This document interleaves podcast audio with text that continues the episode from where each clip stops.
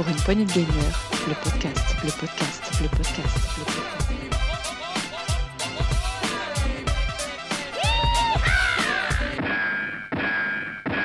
Bonjour à toutes et à tous et bienvenue dans ce nouveau test PPG. Et oui, pour une fois, c'est moi, c'est Sgrog qui vais animer ça. Euh, Non, non, je n'ai pas euh, pris 7 ans de malheur parce que j'ai cassé un miroir, même si là, euh, on en a pour euh, 9 ans, mais bon, c'est c'est ombrageux tout, mais je pense que Rolling, qui va l'animer ce test, va pouvoir vous en dire plus. Salut Rolling! Et bonsoir tout le monde. Et oui, bonsoir Sgrog. En effet, euh, 9 ans de 7 ans de malheur ou 9 ans de, de, de, malheur, je ne sais pas. Mais on va parler ce soir de Nine Years of Shadows, le dernier jeu de chez Albert Studios Bah, on- qui sort, euh, qui sort aujourd'hui, ce 27, euh, ce Eh 27 ben, mars. comme quoi, on fait euh, vraiment Ah, au jour le jour. Mais avant ça, on va peut-être s'écouter un petit trailer, non? et bien c'est parti.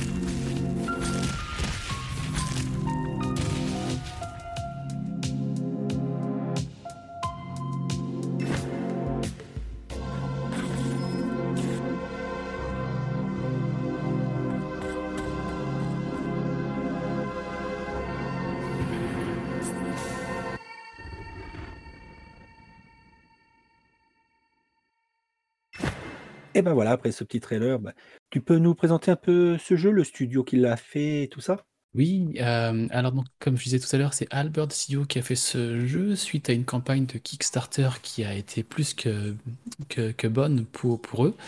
Euh, ça a été montré à la Gamescom de 2022. Alors, on a parlé dans l'actu. On a dit, tiens, c'est quoi ce, jeu? Euh, On voyait des, des espèces d'armures à la Saint Seiya. On savait pas trop à quoi on avait affaire, parce qu'on avait qu'un trailer le moment venu. Ça, la DA était très intéressante, très colorée, très dynamique.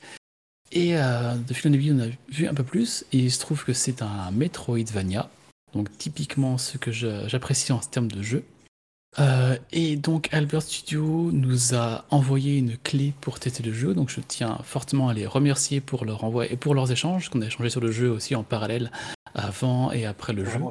C'est pas un studio français, je crois.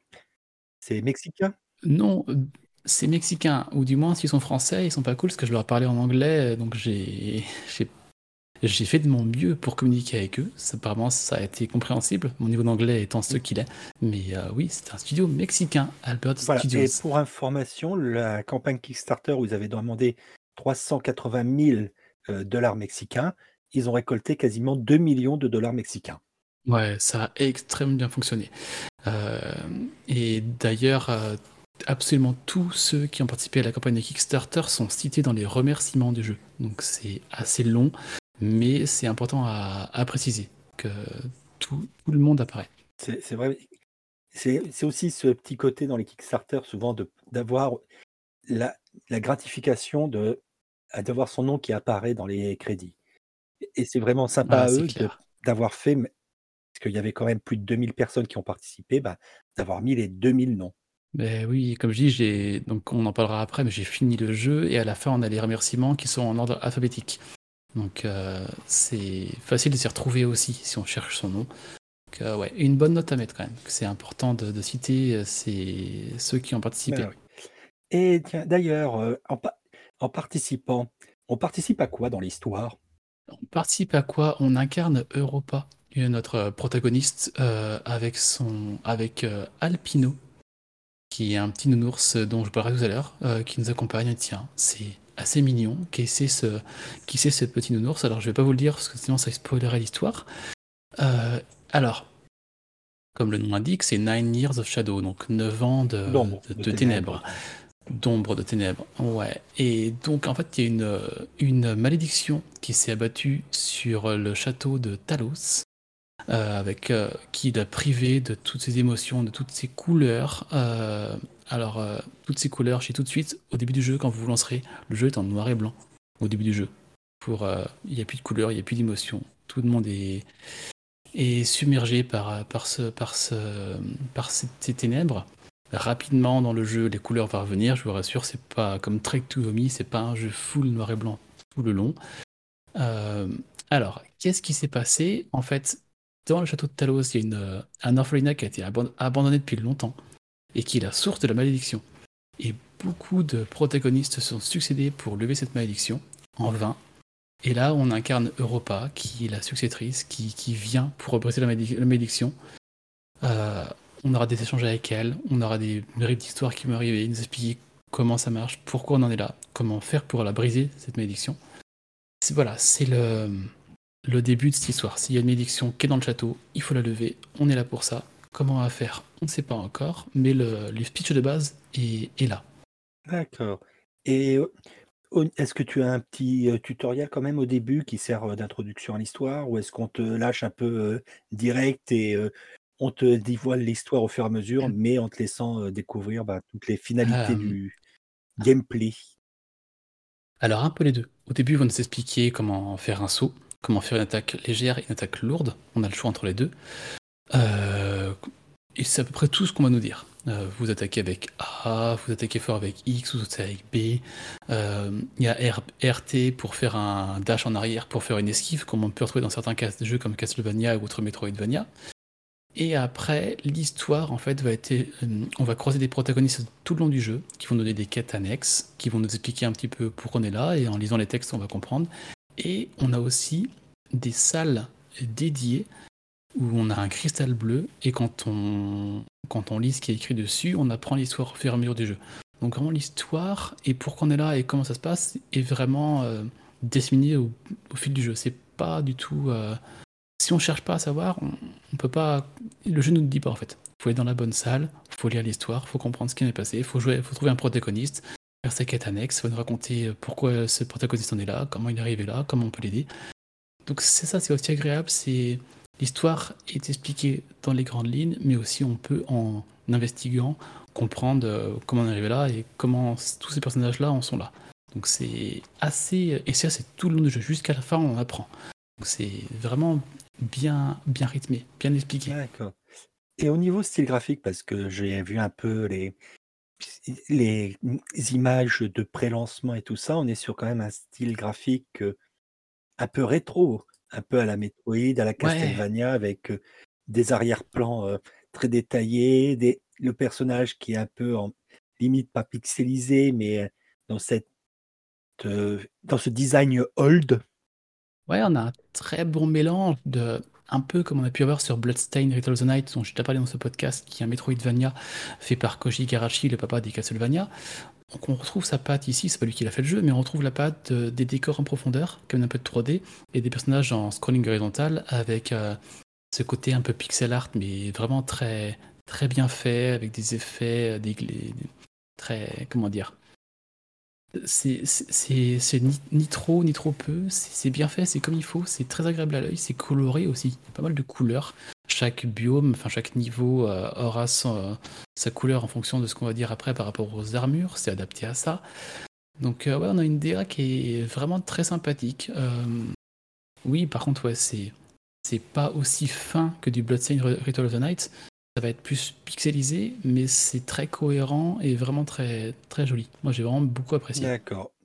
Et d'ailleurs, on a oublié de préciser que le jeu était sorti sur PC et qu'il allait sortir normalement aussi sur Switch.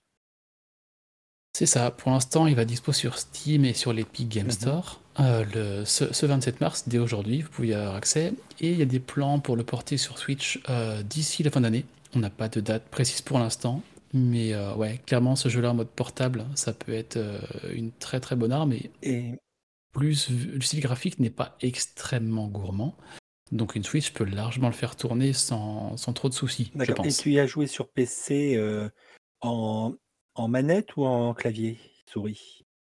Alors j'ai vu sur PC en manette, on peut jouer avec les souris, mais le jeu nous dit au début que le, le fait de jouer à la manette est, est préférentiel. D'accord. Euh, et en même temps, ça se comprend. Pour ce style de jeu, c'est plus adapté à la manette qu'au clavier. Mais on a le choix entre les deux quand même. Moi, j'ai fait à la manette. D'accord, c'est toujours bon à préciser pour nos amis PCistes.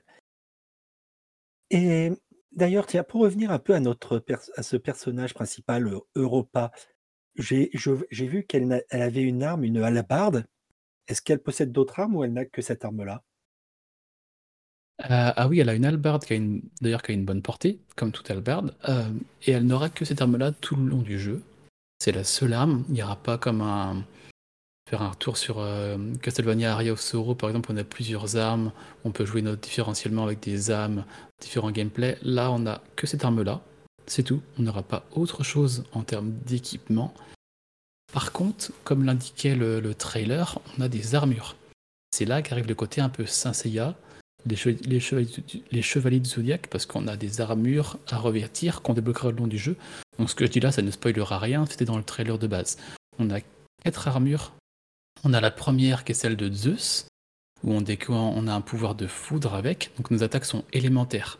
Donc là, on a l'attaque de foudre, on a la deuxième attaque, l'armure, celle de Gaïa, avec les armures de terre. On a celle de, heu, de feu, avec attaque de feu forcément, et celle d'eau. Donc on a 4 armures qu'on va débloquer au fur et à mesure du jeu. Et du coup, ces armures sont, heu, équipables, mais en fait, on peut switcher de l'une à l'autre en une demi seconde. Il y a les touches, heu, R1, L1. On passe de l'une à l'autre, on n'a pas à faire start, aller dans le menu d'équipement, changer, revenir. Non, c'est automatique. On voit devant nous un ennemi, par exemple, qui on voit qui est sensible à l'eau. On fait R1 2 fois, on passe sur l'armure de haut, on l'attaque et c'est parti. C'est très, très dynamique, on n'a pas dans les menus, ça passe tout de suite. D'accord. Donc Oui. on va en reparler de cette armure-là après, mais on a nos armures pour attaquer en fonction des éléments qu'on a en face de nous. On a notre hallebarde qui fait des dégâts et on a notre petit, heu, notre petite peluche là dont on parlait tout à l'heure. Alpino, qui est avec nous tout le qui est avec nous tout le temps, qui lui aussi peut attaquer. Alors il peut attaquer et aussi il est là pour nous pour nous défendre. On va en on en parlera après de ce mécanisme. D'accord. En fait, vous jouez avec 2 sticks. Le stick de gauche sert à vous déplacer, heu, Europa, droite, gauche, haut, bas, vous déplacer et le stick de droite sert à déplacer Alpino. Et en fait, Alpino peut tirer des projectiles à distance. En fait, on a notre hallebarde, on ta on tape avec, heu, avec A ou X et on a Alpino qu'on dirige avec notre stick, on appuie sur B, il tire des petits comme des petites, heu, des petits lasers à distance. Donc on a on a un peu, heu, ce système-là qui est très intéressant avec Alpino, qui va évoluer au fur et à mesure du temps. Heu, on a les hallebardes et on a nos nos armures qui vont avoir des des effets différentiels et des déplacements aussi, qui seront liés à ces armures. Donc on a c on a cette base-là, mais qui n'évoluera pas au fur et à mesure des jeux. Vous n'aurez pas d'autres armes, il y a pas d'attaque spéciale à dé à dé à, il y a pas d'attaque spéciale à débloquer. Heu, ça reste assez léger, mais c'est bien équilibré et bien efficace. Oui. Et d'ailleurs, j'ai remarqué une petite chose que je trouve assez sympa, c'est qu'en haut, on a, heu, une représentation de l'hallebarde qui doit servir à indiquer nos points de vie et puis, heu, d'autres petites choses. Et sur la lame de l'hallebarde, suivant l'armure qui est équipée, ça change. Par exemple, si on a l'armure de Gaïa, c'est du lierre qui est dessus. Si c'est l'armure, heu, de feu, c'est des flammes. Si c'est l'armure de Zeus, c'est des éclairs. Ça donne un un petit rappel qui permet de si on a un doute sur la par rapport à la couleur de l'armure, de savoir quel élément est lié. C'est clair et cette hallebarde-là, on va y revenir c'est très intéressant. C'est là où ça se détache de d'autres Metroidvania.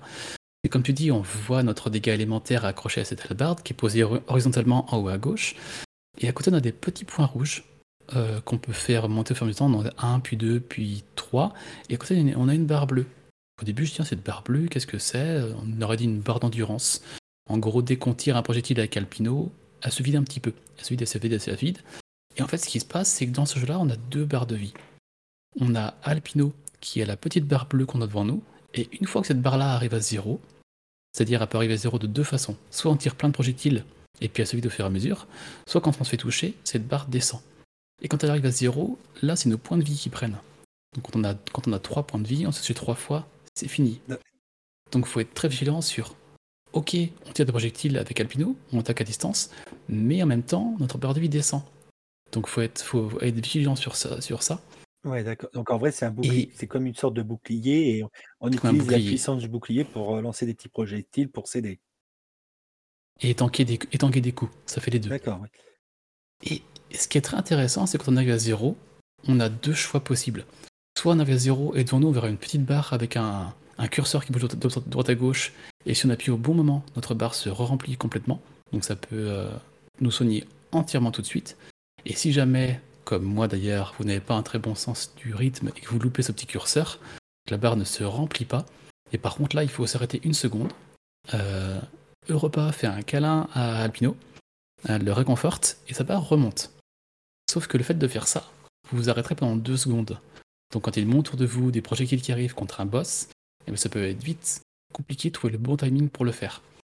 Donc il y a cette, façon de, timing dans le temps, avec la barre, le curseur qui bouge, ou de prendre deux secondes au bon moment pour se soigner, qui est très intéressant. Et clairement, quand votre barre est à zéro, euh, autant vous dire que les points de vie descendent très vite. Moi, dès que j'étais en barre bleue à zéro, mes points de vie descendaient, mais euh, c'était assez compliqué. Mais c'est bien équilibré. Si vous êtes au bon moment sur le bon curseur avec le, le rythme, vous pouvez remonter votre barre de vie assez rapidement. Donc c'est un très très bon mécanisme, très efficace, qui amène beaucoup de dynamisme et qui apporte de l'équilibrage. Est-ce que j'attaque à Calvino ou est-ce que je tente les coups? Est-ce que je me soigne ou est-ce que je prends du temps pour me soigner? C'est très, très intriguant et très, et très bien fait. D'accord. Et tiens, pour, pour, revenir un peu sur le trailer, parce qu'on a quand même euh, sur le trailer une cinématique euh, d'équipement, d'armure, on va dire d'armure de type euh, chevalier de, du Zodiac à la, à la manière Sailor Moon. Ça, ça, ça, surprend. Mais est-ce que l'on a dans le jeu d'autres cinématiques où tout est, tout est quand on bat un boss, quand on a, récupère une autre armure, tout est avec le moteur du jeu? Alors, le trailer du bal, on l'enverra dans le podcast pour voir de quoi on parle. C'est un trailer très léché où on voit ces armures-là. quand euh, Sgrog parle de Sailor Moon, c'est carrément quand tu as revêtu sa première armure, on la voit tout de comme un comment dire en, silhouette bleue qui s'habille. Enfin c'est là tellement le clin d'œil il est là. Enfin c'est l'inspiration est là, mais c'est très bien fait. Euh, par contre, dans le jeu, il n'y aura pas d'autres euh, trailers de ce niveau graphique là. Il y aura quelques cinématiques, quelques images qui vont passer où on verra les armures, mais on les verra un peu plus pixelisées, un peu plus forme de pixel art. Euh, il n'y aura pas de trailer comme les trailers de lancement. Dans le jeu, on n'en a pas d'autres. Ni de cinématiques, ni de, on a des images qui passent en nos protagonistes qui parlent, nos armures qui sont revêties, donc on les voit arriver. Mais euh, non, il n'y a pas d'autres cinématiques euh, le long du jeu. En même temps, on peut comprendre, puisque c'est quand même un petit studio indépendant, je pense, Albert, Albert Studio. Ah oui, Albert Studio, oui, c'est un petit studio. Donc là, c'est un gros projet qu'ils ont mené, qui a été malheureusement décalé deux fois ou trois fois dans le temps pour sortir au bon moment. Puis comme dirait Gab, comme dirait Miyamoto, un jeu retardé sera peut-être mauvais. Bon, un jour, un mauvais jeu sortira, sera toujours mauvais. Donc là, clairement, je préférais qu'ils prennent le temps, qu'ils sortent le jeu au bon moment, pour avoir quelque chose qui tienne la route. Et là, c'est vraiment le cas. Pour que je l'ai fini, hein, c'est que j'ai quand même pris mon pied. Et puis moi, tout ce qui est Metroidvania, je suis assez client aussi. Et ben justement, t'as mis combien de temps pour le terminer? J'ai mis 10 heures à le finir. Euh, après, j'ai pris le temps, parce que pour rappeler, hein, c'est un Metroidvania. Donc on a une map, on a des pièces à débloquer, on a des nos armures dont on parlait tout à l'heure vont donner des déplacements spécifiques. L'arme de feu, on pourra voler avec, l'armure d'eau, on pourra nager avec, l'armure de terre, on pourra résister au poison dans certaines salles. Donc il faut débloquer ces armures pour aller dans des nouvelles salles. Donc plus on a d'armures, plus on va découvrir la map, plus on va explorer. On a aussi, comme dans tout bon Metroidvania qui se respecte, des murs invisibles à casser pour trouver des salles secrètes. Mhm. Donc là, on retrouve beaucoup de, mécanismes de Castlevania. On... Ouais, donc ouais, 8, ouais, en le rushant, je sais pas, peut-être qu'en 6 heures c'est faisable. Moi j'ai pris mon temps et comme j'étais là, il y a des petites quêtes annexes avec des boss annexes à aller battre. Euh, je les ai tous fait sauf un, je crois. Alors après, étant donné que je l'ai fini avant la sortie du jeu, je ne sais pas s'il y a plusieurs fins. Je ne pense pas. Parce que si je fais une référence à Bloodstained Ritual of the Night où on a deux voire trois fins. Euh, là, je ne spoilerai pas, mais il y a une pièce qui m'a donné le doute. Je dis, tiens, cette pièce, pourtant qu'on a un truc à faire avec. Donc je ne serais pas étonné qu'il y ait une autre fin possible en faisant un mécanisme spécial à un bon moment, avec une bonne armure. Mais oui, là, c'est un Metroidvania, il faut compter entre 7 euh, et 10 heures pour le, le finir convenablement. D'accord, bon, ça fait une bonne, quand même une bonne durée de vie. Oui. Et puis, bah, la question que tu me poses, toujours je vais permettre de te poser ce coup-ci. Au niveau ambiance musicale, sonore, qu'est-ce que ça donne? Ah, c'est très très bon. C'est dès le début, hein, on voit les musiques. Alors au début, on est dans une ambiance noir et blanc un peu triste, donc on a une musique campagne. Et quand la lumière arrive, quand les couleurs arrivent, on a une musique qui arrive avec. Et c'est super efficace. Et c'est pas pour n'importe quoi que c'est efficace. C'est qu'on a trois compositeurs, compositrices ici.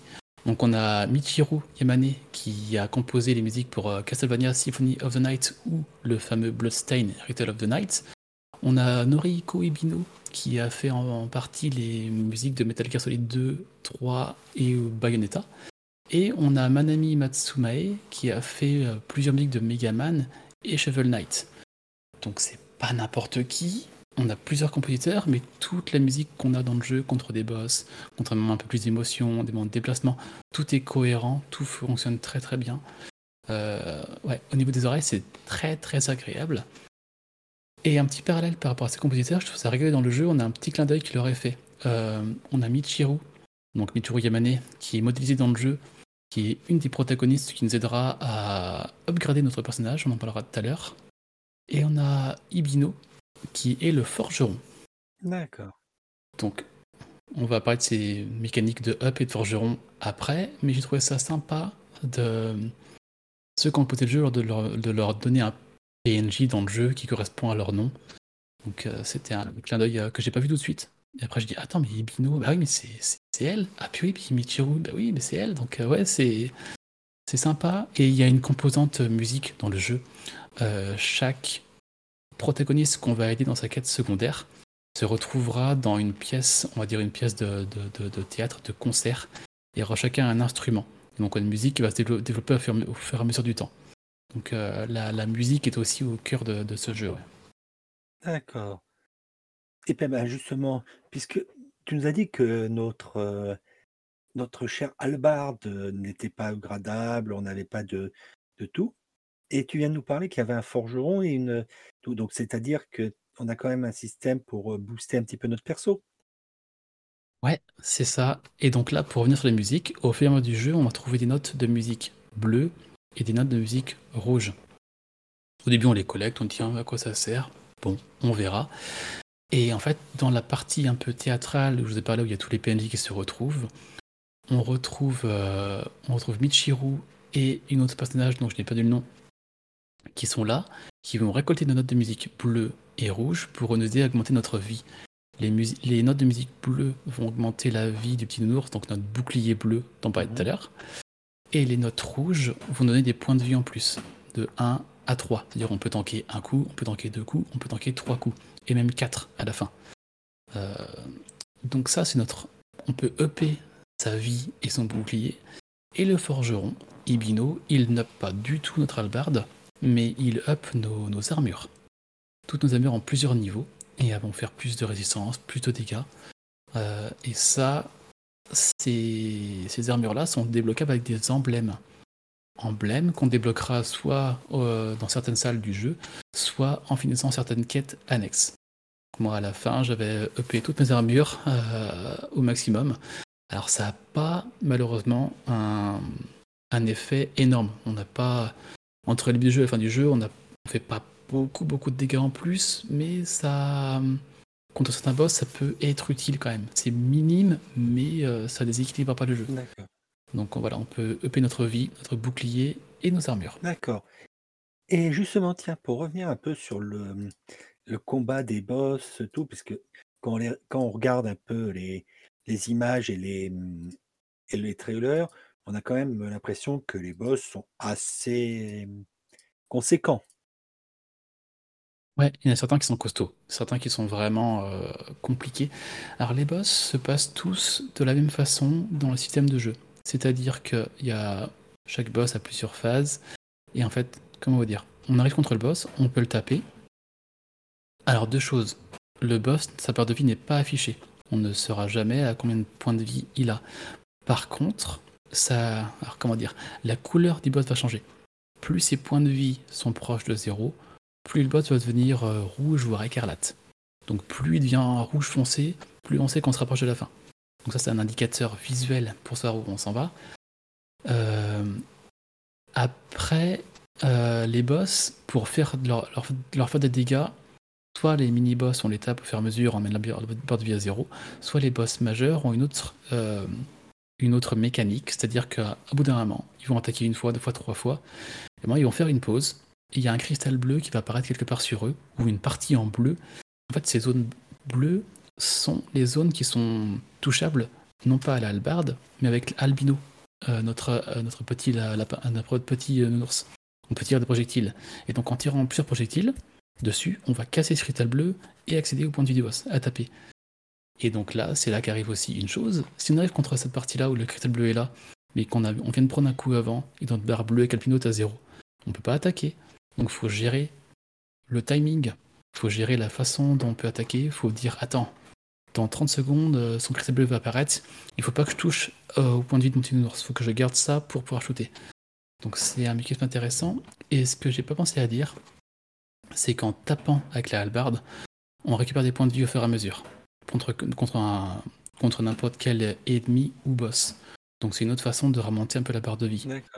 Donc ouais, ces, boss-là, cette mécanique-là très intéressante de le voir euh, devenir de plus en plus rouge foncé au fur et à mesure du temps, de voir cette mécanique cristal bleu, qui est le seul mécanisme pour pas accéder au point de vie du boss. Ça amène un peu de dynamisme, ça amène un petit peu de... faut apprendre les patterns, il a certains boss qui...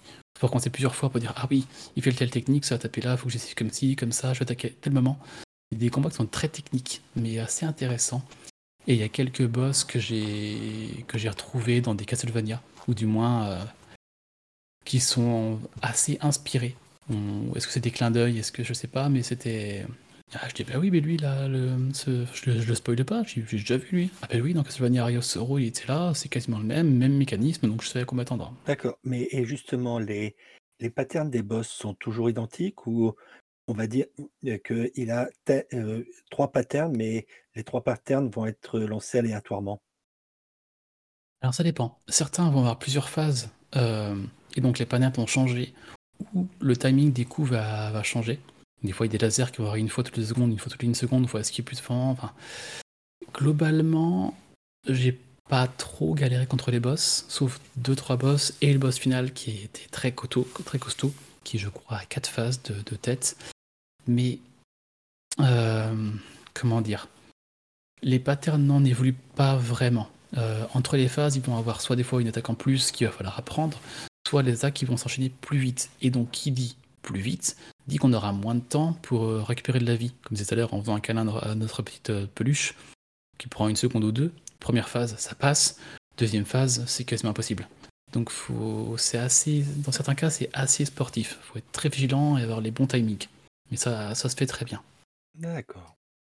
Euh, et après, je vais juste faire un petit parallèle au niveau de, vu que c'est un Metroidvania, qu'est-ce qu'on a comme clin d'œil entre les, entre les inspirés de ce style de jeu-là?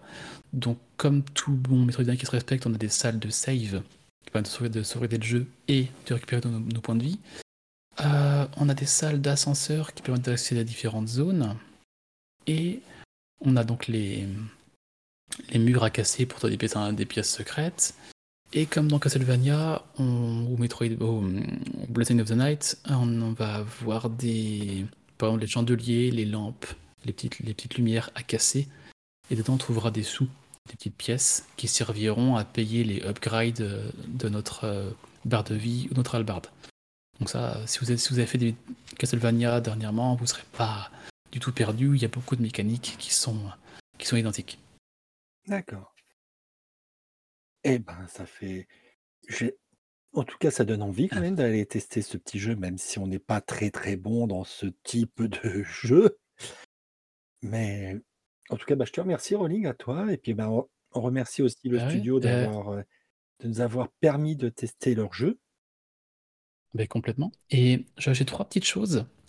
Euh, je vais revenir sur les armures, sur une chose assez importante dans le jeu, c'est qu'au-delà de faire des dégâts a pas mal des déplacements spécifiques. Comme, les, la, comme je tout à l'heure, l'armure d'eau permet de nager, l'armure de feu permet de voler dans, des flux de feu. Et on a des pièces qui vont mélanger du feu, de l'eau, des plantes. Et là, on va devoir jongler entre nos armures pour se déplacer. Un coup on est dans l'eau, on saute dans le feu, on prend l'armure de feu. Un coup on est une plante, on prend l'armure de plante. Et des fois, c'est assez coton. Des fois, c'est assez compliqué de prendre la bonne armure au bon, moment, de faire le bon mouvement quand ça s'enchaîne. mais globalement c'est assez bien fait. Et ce soir, on va faire en sorte avec Gab de vous montrer le jeu sur Twitch en direct. Quand podcast, c'est pas toujours facile de se rendre compte de ce que c'est. On enverra des gameplays hein, dans, le, dans le Discord. Mais on va faire en sorte, en sorte ce soir de vous streamer euh, mes parties. On va montrer une première partie où on commencera 2-0. Et une deuxième partie pour les gens qui veulent se spoiler, où je prendrai mon endgame, où on verra toutes les armures, on pourra le déplacement. Donc on va essayer de, vous faire euh, profiter de ça ce soir vers 21h30 euh, sur le Twitch qu'on diffusera dans le podcast. Eh ben c'est c'est ça, c'est sympa, ça permettra que les gens puissent se faire encore une meilleure idée. C'est ça. Et comme je disais tout à l'heure, hein, si vous n'avez pas de PC, soyez patient, le jeu arrivera sur Switch normalement cette fin d'année, on n'a pas encore de date. Euh, je pense que le, studio communiquera euh, bientôt après la sortie du jeu. Euh, mais ouais, voilà un peu tout ce qu'on pouvait en dire. Alors, les points positifs, je pense qu'on en a fait le tour. Il y a deux petits points négatifs qui, je pense, seront patchés ou seront modifiés lors de la sortie. Le premier, alors c'est des petites choses, mais par exemple, prenez Bloodstained, prenez Castlevania, Area of Sorrow ou autre, on fait un saut ou un double saut, et on donne un coup, on donne deux coups, on l'air, on donne plusieurs coups. Là, on peut donner un seul coup par saut. Donc, quand on a un personnage à droite, à notre gauche, il faut ressauter pour le toucher. C'est des petites choses, mais des fois, ça manquait. Quand on est dans l'eau, on peut pas taper, il faut sauter, taper. Donc c'est des micro-trucs, mais dans certaines situations, c'est gênant. Et un truc plus gênant qui, j'espère, sera patché, c'est les crashs du jeu. Je préfère en parler ici quand même, parce que sur mes 10 heures de jeu, euh, chez moi, sur PC, via Steam, le jeu a craché 17 fois. Donc c'est pas négligeable. Euh, donc ça, j'ai fait des rapports au studio, on a échangé, ils ont, je leur ai envoyé mes logs, ils ont un peu étudié la chose, donc je pense très fortement que ça va être patché à la sortie. J'espère, parce que sinon ça peut être bloquant pour certains joueurs. Euh, moi, ça m'a même pas dérangé, c'était le jeu se relance très vite, on prend 30, secondes à chaque fois et puis let's go quoi. Mais j'espère qu'ils vont optimiser ce, point-là à la, sortie du jeu. J'irai tester quand même pour, euh, pour m'en assurer. D'accord. Mais c'est du très bon. Hein. On Moi, je m'y attendais. J'avais vu le style de jeu que j'apprécie, la DA que j'apprécie. Et le, gameplay est d'un côté inspiré, mais d'un autre côté très innovant, que c'est des systèmes d'armure et de déplacement, et de dégâts élémentaires et de euh, PV et bouclier. Ça se met très bien ensemble, ça fonctionne très bien. Euh, donc non, c'est clairement un jeu qui, quand, il sortira sur Switch, je pense que je me le referai en mode portable. Euh, et c'est un, très, très bon, un très très bon moment. Ouais, 8-10 heures de jeu pour prendre votre temps et bien découvrir la chose, c'est ce qu'il faut compter, à peu près. D'accord. Eh ben, en tout cas, j'espère qu'on va vous aura donné envie d'en découvrir un peu plus sur ce, sur ce jeu Nine Years of Shadow. En tout cas, bah, je te remercie bien, euh, Rolling, de ce, de ce test. Et puis, bah, on vous dit à très bientôt et puis n'hésitez pas à, nous laisser et à noter le podcast et puis à nous laisser des commentaires, on va venir sur Discord, on est toujours heureux de pouvoir discuter avec vous. Yes, ben merci à vous et puis on se retrouve ce soir à 9h30 sur la chaîne Twitch. Euh, on espère avec Gab, c'est notre première, hein, que ça va bien fonctionner. Il n'y a pas de raison, hein, mais euh, on va faire au mieux pour vous montrer ce, ce jeu et montrer un peu ce qu'il en découle, techniquement parlant et dans sa DA et dans sa musique. Et merci à toi, Sgrog, d'avoir animé le podcast. Et euh, à, très, bientôt. tout le monde. Salut. salut. Pour une poignée de gamers, le podcast, le podcast, le podcast, le podcast.